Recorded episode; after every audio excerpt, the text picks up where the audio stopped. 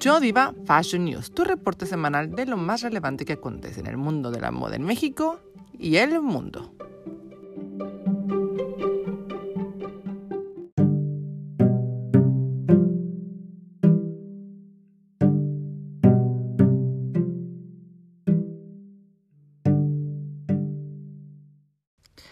Bienvenidas al episodio número 2 de este espacio. Mi nombre es Diva Lomas, Fashion Consultant y una loca de la comunicación para quien no me conoce y estoy muy feliz de tenerte nuevamente por acá. Además de las noticias de la semana, hoy todo lo que quería saber sobre el caso Britney Spears el movimiento Free Britney de la voz de It's Mackie Beach. Ella es comunicóloga y activista de derechos humanos y nos trae toda la información relacionada con el tema que semana a semana acapara a los medios internacionales. ¿De qué se trata? ¿Quiénes están relacionados? ¿Qué pasa con la princesa del pop? No te lo pierdas, quédate hasta el final y entérate de todo.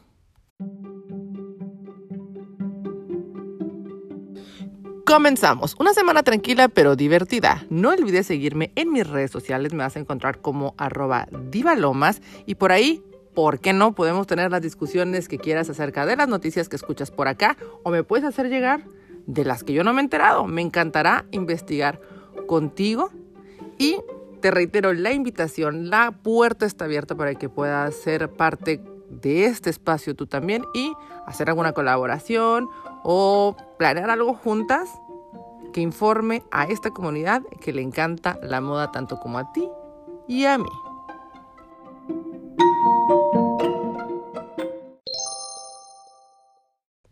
México es protagonista de uno de los shoots de moda más emotivos y es que este año 36 modelos, 21 fotógrafos especializados en el tema y 21 países celebran la moda de primavera de una manera diferente alrededor del mundo. En colaboración con la revista Vogue, realizan sesiones de moda en lugares abiertos y logran increíbles tomas de las últimas colecciones de moda de primavera de grandes casas que seguro conoces. En México, el responsable de hacer esto posible fue el editor de moda Max Ortega, quien reunió a talentos como Sara Esparza, modelo, Eric Clemens en cabello y Adrián González en maquillaje en Puerto Vallarta para capturar hermosas imágenes de la moda que evocan libertad. Las piezas que utilizaron son de la casa de Versace y Marni. Vámonos a TikTok y su nuevo escándalo. Y es que la bloguera y empresaria Danielle Bernstein, mejor conocida como We Were What, entra a la famosa red y es recibida con comentarios como llegaste a la app equivocada, Street Style What, We Stole What, entre otros más que expresan su descontento porque la bloguera esté en la red. Y es que en el pasado fue acusada de plagio de contenido y de bloquear a pequeños diseñadores a los que también les robó material. ¡Qué fuerte! Pero yo ya la empecé a seguir y vamos a ver qué tal su contenido. Inicia Fashion Week Nueva York y nuevamente la edición es digital. Prada y Fendi son algunas de las marcas que ya nos dieron sorpresas increíbles y solo por adelantarte algunas y que posiblemente sea de esas que no te encanten, yo te recomiendo que le sigas la pista a Eco Shoes.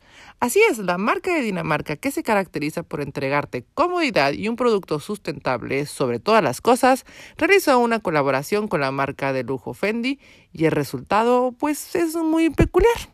Corre sus redes sociales porque ya está publicado un preview y dime qué te pareció. Stop Asian Hate es el nuevo movimiento antirracista en pro de la comunidad asiática que radica en Estados Unidos, en donde ya se han reportado varias víctimas que han sido brutalmente atacadas. Los primeros en solidarizarse fueron las marcas Nike y Converse, que esta semana lanzaron fuertes mensajes a través de sus plataformas. Mason Valentino fue la primera que se une al movimiento como marca de lujo. Estos brutales ataques se incrementaron debido al COVID-19 este 2020. Y es que para muchos fanáticos de las fake news, ellos son los responsables de la pandemia mundial. Qué triste y qué gacho se está poniendo este mundo tan retorcido. El México libera esta semana su portada de marzo y las redes estallan. Y es que no era para menos, si la que nos hace el honor de representar el mes de la mujer es nada más y nada menos que Lolita Ayala, ícono del periodismo en México. El encargado del estilismo de Lolita fue Raúl Álvarez y Jimmy James. Dentro del concepto resalta un trench coat de Fendi, unos guantes rosas largos de R7 y los aretes de pomelato. Una vez más, nuestro chief editor favorito Claudia Cándano lo hace posible. Muchas felicidades.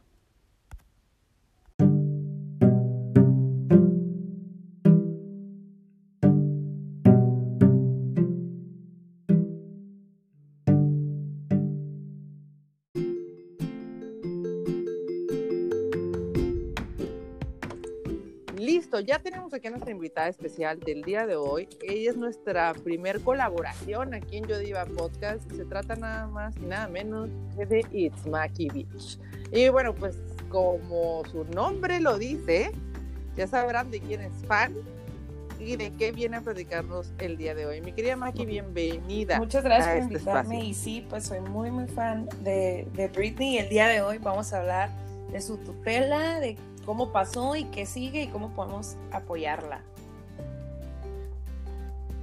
Pues antes de que nos empiece a platicar, preséntate para que la comunidad. Pues mira, mi nombre es Carolina Pollorena, somos tocayas, este, pero eh, pues me dicen Maki, Maki Pollorena, y yo soy comunicóloga de profesión, me, me enfoco en temas de marketing, marketing digital con perspectiva de género y soy activista de derechos humanos pues en temas LGBT, feminismo, diversidad e inclusión, ¿no? Y como mujer bisexual es algo que, que me apasiona trabajar para visibilizar esos temas y amo Qué padre, cultura pop y me gusta verla desde una perspectiva de derechos humanos y es por eso que el tema de, de Britney y su tutela pues me, me apasiona porque creo que sí a la princesa... Qué fuerte. Sí, es que si la princesa del pop le hacen eso, ¿qué podemos esperar las mortales? Yo creo que se nos abrió un poquito más los ojos con el churrazo de película de I Care a Lot. sí. Entendimos un poco más qué es lo que está pasando. Ya para entrar en detalles, platícanos de qué se trata todo este tema de Britney Spears, qué fue lo que le pasó. Yo primero quiero saber qué fue lo que le pasó. Pues mira, Britney duró, tenemos que tomar en consideración que en tres años tuvo, se casó y tuvo dos bebés y pues en el libro que escribió Lynn Spears, que es la mamá de Britney, dice que ella tiene la idea de que tuvo depresión postparto desde el, primer, desde el primer hijo y que nunca tuvo como tiempo de asimilar eso. ¿Están separados los papás? Sí, desde hace un chorro. De hecho, el papá de Britney fue un papá ausente que nunca estuvo ahí hasta que Britney empezó a generar dinero, ¿no? El señor era malísimo para los negocios, o sea, puso gimnasios, restaurantes, se iban a la quiebra. De hecho, se aclaró formalmente en Estados Unidos eh, como en bancarrota, estuvo en centros de rehabilitación por alcoholismo. Y por eso es, es eh, lo curioso que sea él el que está a cargo de tomar decisiones. Ajá. Pero esto que le pasa a Britney fue porque, pues como ya están los niños de por medio, eh, los niños pues todo el mundo estaba así con la preocupación ¿no? de qué iba a pasar y le querían quitar la tutela. Entonces, ella... Pero no la tiene. No, ahorita tiene el 30% de la tutela nada más. Eh, pero en ese entonces... Y el resto lo tiene el Kevin. Ajá, mantenido por Britney, pero pues lo tiene Kevin Federline, que es el ex marido. Y pues lo, lo que detona aquí todo esto es eso, el pleito de la tutela, no porque ella no quería ceder, ella quería el 100% de, de la, o sea, de la custodia y que nada más Kevin fuera a visitar o así, o sea, no que ella fuera la que tuviera que pagar y nunca estar con ellos, ¿no? Entonces, es cuando pasa que se rapa, bueno, se rapa un año antes. Creo que todas nos acordamos de esa escena y la tenemos muy grabada y hasta decimos, cuando una amiga anda mal, dices, andas en Britney Pelona. Creo que ya se convirtió en todo un icono de negativo en esa parte, ¿no? para hacer alusión negativa. Pero ¿sabes qué es lo que se me hace gacho? Que yo lo he estado meditando después de que vi la película de I Care a Lot y que empiezas a entender por medio de este movimiento de, de Free Britney lo que está sucediendo. Yo no estoy tan informada como tú, evidentemente. Dices tú, bueno, ¿cómo, te puedes, cómo puedes hacer esta alusión, no? Muy poco empática. Sí, no, de hecho, pues es un meme ya que dice ahora ahora entiendo por qué Britney Spears se rapó en el 2007, ¿no? Cuando entiendes como que la presión, ¿no? Y luego más ella que tenía toda la presión mediática y, y social de todo el mundo sobre ella, ¿no? De hecho, Dicen que esas fotos donde ella se está rapando y se está tatuando, porque fue así varias cosas el mismo día, pues las vendieron entre 500 mil y un millón de dólares, ¿no? Entonces por eso los paparazzi están tan obsesionados con ella, porque saben que generan muchísimo dinero de tomar fotos de ella que se vea mal. Entonces, pues al perder... ¿Ella no tiene cura? Es que esa es la cuestión. Britney no está... Eh, no, no, hay un, un récord médico donde Britney esté diagnosticada con alguna, con alguna problemática de salud mental severa como, como su papá lo ha hecho saber en los medios, que ha dicho que tiene trastorno bipolar. Porque en su familia sí hay una tendencia eh, por el lado del papá de trastorno bipolar, pero nunca la han diagnosticado. Entonces se le ha medicado como si tuviera tendencias de esquizofrenia o de trastorno bipolar, pero jamás con la certeza de que sí lo tenga. Exactamente. Entonces, ese es el problema, ¿no? Que si bien sí sufrió eh, depresión postparto, obviamente la ansiedad y pues que te ocasiona que vivas perseguida, pues claro, pero así una pues un diagnóstico tal cual no hay y esta información viene dentro de, de todos los la documentación del caso de la tutela que empezó en 2008 el papá, según se preocupa y habla con, con el ex marido, Kevin Federline, y pues se ponen de acuerdo en cierta manera para lograr tener esta tutela y lo llevan a cabo cuando Britney Están coludidos. Sí, sí, sí, no, totalmente. Britney se encierra en un baño eh, con, con uno de sus hijos y es este cuando le aplican un California 50-51, que es cuando una persona entra en un estado de shock que puede causarse daño a sí misma o a las demás personas, ¿no? Entonces, si ustedes se van a YouTube. esa información. Sí, si ustedes se van a YouTube y buscan así de que Britney Spears, California 5051, les va a salir un video de Hollywood Reporter donde contrataron así de que helicópteros, o sea, un chorro de, paparazzis alrededor de la casa de Britney y de las ambulancias y se ve como Britney va amarrada en una cama, así toda desorientada, se la llevan, dura unos cuantos días en el centro de rehabilitación, bueno, pues de salud mental y eso es cuando la dan de alta, es cuando a ella le, le dicen, ¿no? Que pues probablemente... Ella sigue, ella sigue generando dinero ahorita, ¿verdad? Sí, de hecho ella nunca ha dejado de generar dinero a pesar de que no cante ni, ni haga nada, pues sigue generando porque por el streaming de las canciones, mercancía que se venda, o sea, sigue generando siempre, ¿no? Entonces, eh, cuando ya le aplican el California 5051 al salir, pues eh, le informan que probablemente va a tener que estar bajo una tutela. Lo interesante aquí es que ella nunca se puso en una, en una posición de no querer estar en la tutela. Lo único que ella pidió fue no quiero que sea mi papá quien esté a cargo de, de la tutela. Y ¡tarán! es el que está a cargo de la tutela, ¿no? ¿Cómo logró? ¿Y cómo logró eso el señor? Pues eh, los abogados que ha, ha contratado pues son expertos en temas tutelares, ¿no? Eh, Vivian Lee Orin, que es la abogada que salió en el documental de caso del New York Times que se llama Framing Britney Spears, ha estado desde el principio y esta abogada pues tiene una reputación de ser súper eh, sagaz en temas de tutela, ya sea de personas o de pues la, de la fortuna, ¿no? De las personas. Entonces, ella misma en el documental de Britney dice, nunca he conocido a una persona que esté bajo una tutela y se logre librar, ¿no? Dos semanas después de que graba esta entrevista para el documental de New York Times, se va a trabajar otra vez con el equipo del papá de Britney. Entonces, ahí te dice para quién va, ¿no? Y esta Sí, claro, y que con dinero, va, con dinero baila el perro. Ah, claro, y esta abogada está demandada por malpractice por más de un millón de dólares, ¿no? Entonces, porque le sacó demasiado dinero ventajosamente a una persona que está bajo su tutela, que ni siquiera es famosa ni millonaria. Si se hizo esto con la persona que no tenía los millones, ahora imagínate con Britney. Es lo que puede hacer con Britney, claro. Ahora, el movimiento de Free Britney, ¿cómo empieza? ¿Quién lo empieza? Pues el movimiento así con el nombre ya como hashtag Free Britney, eh, porque en realidad habemos fans que tenemos desde que 2007 en adelante como siguiendo esta situación pero ya así con el, nombre, empieza porque hay un podcast que está dedicado nada más a analizar los, los posts que Britney hace en Instagram y se llama Britney's Gram. Wow. Ajá. Con dos locutoras que es Tess Baker y Babs Gray, las dos super fan de Britney, se dedican a ¿Cuál es el nombre? Britney Graham, así como okay. una mezcla de Britney Spears y Instagram. Y hace cuenta que ellas a eso se dedicaban a ver los videos raros que sube, que no sube ella, por supuesto, porque ella no tiene derecho a internet. De hecho, dicen que no hay internet en su casa. Los celulares los tiene, pues, traqueados para que tengan limitantes.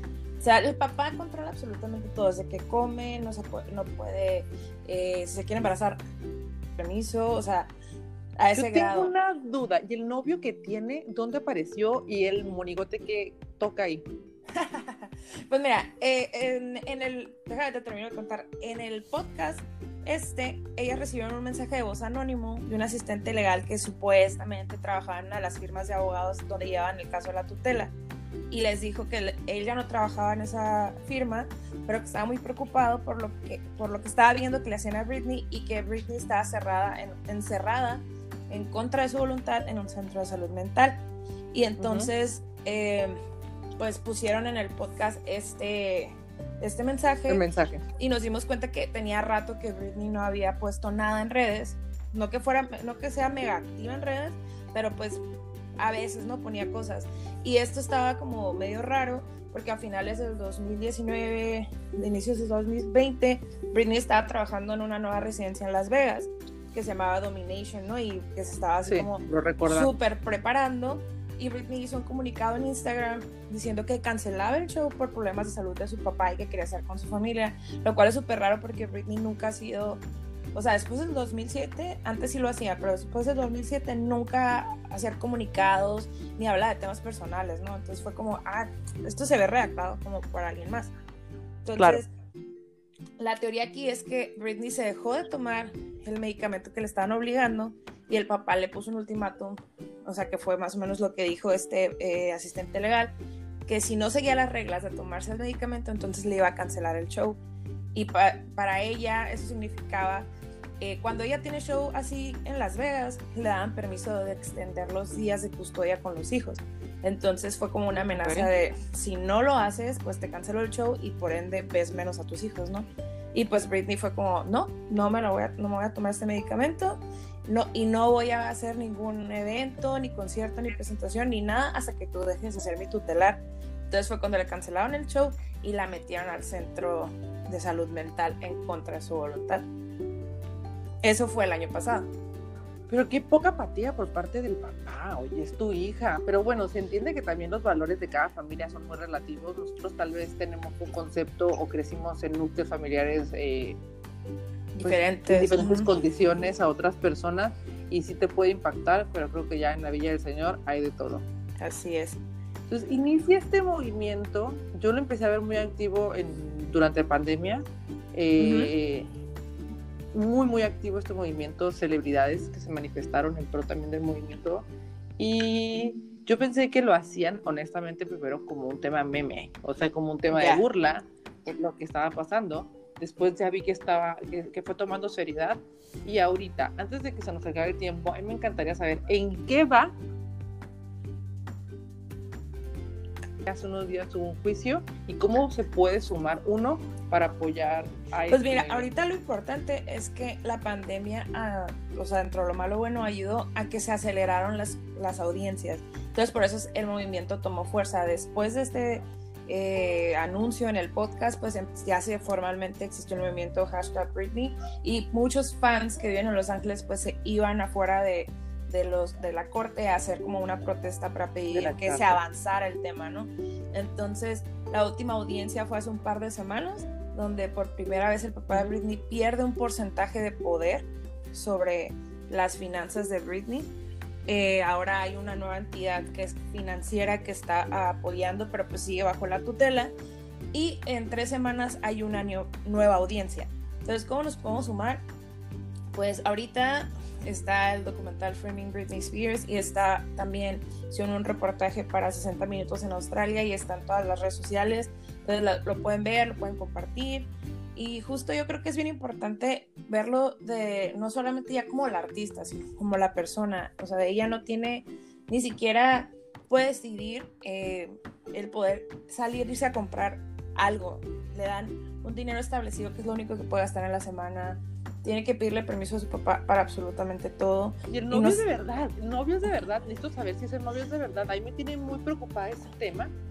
Yo estoy como a este, este a Sam Asghari lo conoció en, el, en, la filmación de su video Slumber Party. Él es el modelo como el objeto sexual del video, ¿das de cuenta? Y pues está muy guapo, obviamente, ¿no? Él es entrenador físico y yo al principio la verdad no creas que le creía mucho su amor, claro. porque está en la nómina, está en la nómina de Britney, entonces eso está así como mm, raro pero, y, tampoco había dicho como nada del tema de Free Britney.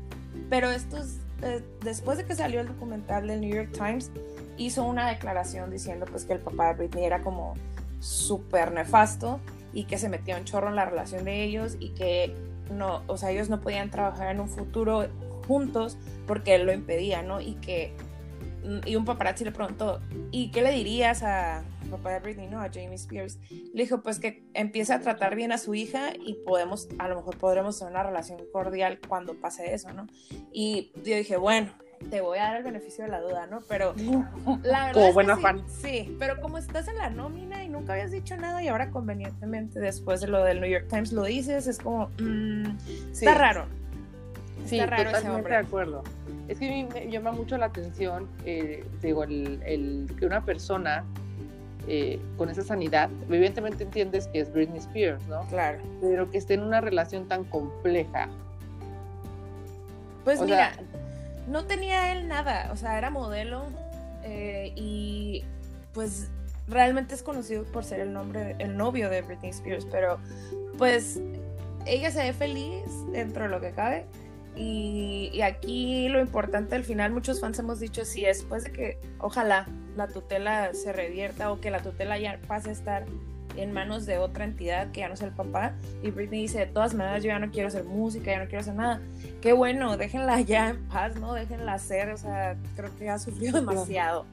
A mí llama la atención con Britney que el cabello no le crece. Sí, eh, ajá, desde que se lo rapó fue así como... Es que dice que como le iba creciendo despacito, se lo quemaban mucho porque le pegaban extensiones, o sea, pues porque nos acordamos de cuando estuvo en los VMAs en los 2007 que bailó Give Me More, pues imagínate, siempre desde ahí ya o sea, no le dieron ni chance de descansar ni nada, o sea, no le ponían pelucas, no sé por qué, o sea, le ponían algunas muy feas, pero pues siempre, nunca ha sido como, ya después del 2007 como que su pelo nunca... Ya no volvió a ser Britney No volvió a ser igual. Sí, yo noto eso y también eh, varios tratamientos estéticos que se ha hecho en el rostro. también. Pero, pero no bien aplicados. Es que eso es lo raro, fíjate. Porque para que ella se pueda hacer algo en la cara, el papá lo tiene que autorizar o el papá la puede obligar a hacerlo. Entonces, a mí se me hacía muy bonita su nariz natural. Eh, y ha sido lo que más le han operado en los últimos años, pero o sea, es como muy chistoso que para ese tipo de cosas el papá sí de permiso o a lo mejor es quien las pide, pero yo siento que no... Yo no veo una persona que tenga, la verdad, yo no veo una persona que tenga la lucidez para solicitar un tratamiento Exactamente, totalmente no, yo no, yo no lo creo, ¿no? Entonces, pues quién sabe, o sea, sí, y también una analogía que platicábamos el otro día unos fans era ¿Quiénes son las personas que se la pasan haciendo ejercicio todo el tiempo? Pues las personas que están en la cárcel, porque necesitan como, eh, ahora sí que como... Una distracción. Sí, como dicen en, en Legally Blonde, como, como que cuando haces ejercicio generas endorfinas y happy people don't kill their husbands, ¿sabes cómo? Claro. Entonces, ella siempre está haciendo ejercicio, siempre está bailando y es lo único que siempre ves haciendo en todos lados o yéndose de hiking, o sea, puro ejercicio, puro ejercicio, puro ejercicio es su única manera como de, de, salir de, de, ese momento en el que está, ¿no? Y aquí lo importante es que hace unos días, pues en Los Ángeles hubo un abogado que no tiene nada que ver con el caso de Britney, pero metió una petición que se llama AB 1194 en el estado de California para proponer que haya una legislación que reforma el proceso de cómo se llevan las tutelas basándose en lo que está pasando con Britney, ¿no? Que dice que... Wow. Es que la tutela de Britney está como si se la hubieran aplicado a una persona que está en coma o en estado vegetativo. Entonces, por eso es en el más alto nivel. Entonces, ¿cómo puedes tener a alguien que está generando millones de dólares eh, haciendo chorros de conciertos y decir que eres, es incapaz de, mantenerse a sí misma, ¿no? Entonces la incongruencia y por eso lo importante, digo, al final de cuentas no sabemos qué pasa, ¿no? Eh, dentro de, de la realidad, ¿no? Del día a día de, de Britney, pues pero pues se ve difícil definitivamente hay mucho, hay mucha información que yo creo que las personas solo lo vemos de manera superficial y que solamente los fans o las personas que viven al día a día lo que está pasando, pues nos pueden explicar, pero sí es una realidad en Estados Unidos y como lo dije al inicio, creo que con la película... Es súper churro, by the way. Sí, pero nos quedó claro. Es algo que yo sí, que yo no lo conocía a profundidad, pero sí me pareció una situación alarmante. Imagínate si eso pasa en Estados Unidos, ¿qué no pasará en México? Mi querida Maki, muchísimas gracias por haber estado aquí. Si queremos saber más información acerca del tema, ¿dónde te encontramos en redes sociales? Tú hablas de esto en tu podcast. ¿Qué podemos encontrar contigo? Pues tengo un estoy en un programa de radio los sábados que se llama Hilo Rosa y ahí usualmente yo hablo en mi sección que se llama Terapia Pop de lo que está pasando con el caso de Britney y de otras cosas, eh, pero desde la perspectiva de género y derechos humanos. Y pues en mis redes sociales siempre estoy hablando de esto, de, activismo, de feminismo, pongo fotos de mis gatos y mis perros, este, y películas, porque soy muy cinéfila. Eh, sí, vi tu TikTok de ¿qué encuentras en un celular de la milenia? Yo, es mi celular, claro que sí. ya estoy pensando en lanzarme de comediante. Sí, yo creo. Es que uno hace stand-up involuntario, la verdad. La verdad que sí. Entonces, eh, a mí me pueden encontrar en Instagram como It's y en Twitter es It's-Maki-Beach y de hecho Britney es mi follower desde hace mucho tiempo, entonces por eso no me cambio el user. Amo, me encanta. Maki, pues muchísimas gracias nuevamente. Eh, la verdad es que fue un gustazo que tú fueras la madrina del área de colaboraciones. Esperamos no sea la última. Y pues muchísima suerte en todos los proyectos que traes ahorita con esto y que ojalá se logre algo con tu ídolo. Muchas gracias. Sí, no, pues cualquier cosa ahí te estaré avisando y muchas gracias por invitarme. Yo eh, feliz de, de, ser madrina aquí en, en tu programa. Yo feliz de tenerte. Muchísimas gracias y bueno, para despedirnos, esto fue. Vamos a dejar, vamos a poner una canción de Britney. ¿Qué te parece? ¿Cuál quieres que nos aventemos? Yo creo que eh, hay que poner Stronger porque yo estoy segura que, así como su canción dice que es Stronger than Yesterday, eso va a pasar cuando la tutela ya no exista. Padrísimo. Y regresamos y nos despedimos de forma. Muchísimas gracias, Maggie. Bye, gracias. Bye.